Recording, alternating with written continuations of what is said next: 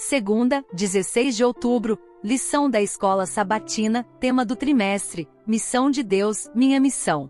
Tema de hoje, seja uma bênção ao mundo inteiro. Verso para memorizar, mas vocês receberão poder, ao descer sobre vocês o Espírito Santo. E serão minhas testemunhas tanto em Jerusalém como em toda a Judéia e Samaria e até os confins da terra. Atos, capítulo 1, versículo 8. Ouça Gênesis capítulo 12, versículos 1 ao 3. Ora, o Senhor disse a Abrão: Sai-te da tua terra, e da tua parentela, e da casa de teu pai, para a terra que eu te mostrarei. E far-te-ei uma grande nação, e abençoar-te-ei, e engrandecerei o teu nome, e tu serás uma bênção, e abençoarei os que te abençoarem e amaldiçoarei os que te amaldiçoarem, e em ti serão benditas todas as famílias da terra. Pergunta 2. Em que aspecto a instrução de Deus a Abrão foi um chamado para a missão? Deus pediu a Abrão, cujo nome ele mais tarde mudou para Abraão, que deixasse seu país e seu povo e fosse para outra terra. Era parte do plano divino usar o patriarca como um veículo para cumprir seus propósitos na terra. E Abraão obedeceu, de acordo com a palavra do Senhor. Se Deus tem um plano para você, poderá ser um chamado para deixar sua família e seu povo e ir a um lugar indicado por ele a fim de que possa servi-lo ali, sendo assim uma bênção para outros.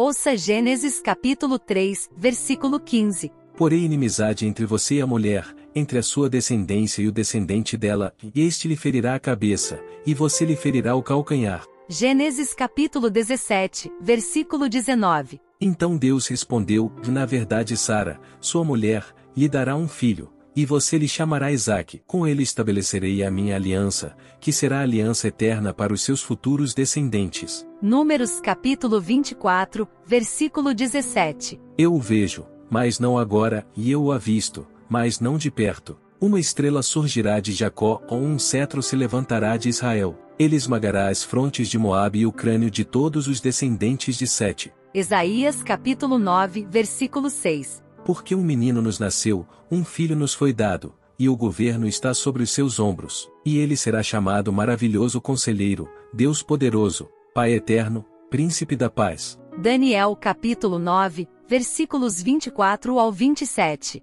Setenta semanas estão decretadas para o seu povo e sua santa cidade a fim de acabar com a transgressão, dar fim ao pecado, expiar as culpas, trazer justiça eterna, cumprir a visão e a profecia, e ungir o Santíssimo, Saiba e entenda que, a partir da promulgação do decreto que manda restaurar e reconstruir Jerusalém até que o ungido, o líder, venha, haverá sete semanas, e sessenta e duas semanas. Ela será reconstruída com ruas e muros, mas em tempos difíceis. Depois das sessenta e duas semanas, o ungido será morto, e já não haverá lugar para ele. A cidade e o lugar santo serão destruídos pelo povo do governante que virá. O fim virá como uma inundação, guerras continuarão até o fim, e desolações foram decretadas. Com muitos ele fará uma aliança que durará uma semana. No meio da semana ele dará fim ao sacrifício e à oferta, e numa ala do templo será colocado o sacrilégio terrível, até que chegue sobre ele o fim que lhe está decretado. Mateus capítulo 1,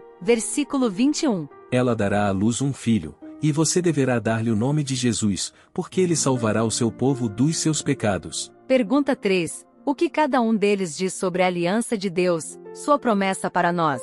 A partir dos textos lidos, fica claro que Deus cumpriria a promessa, feita no jardim do Éden, de que alguém viria como solução para o problema do pecado.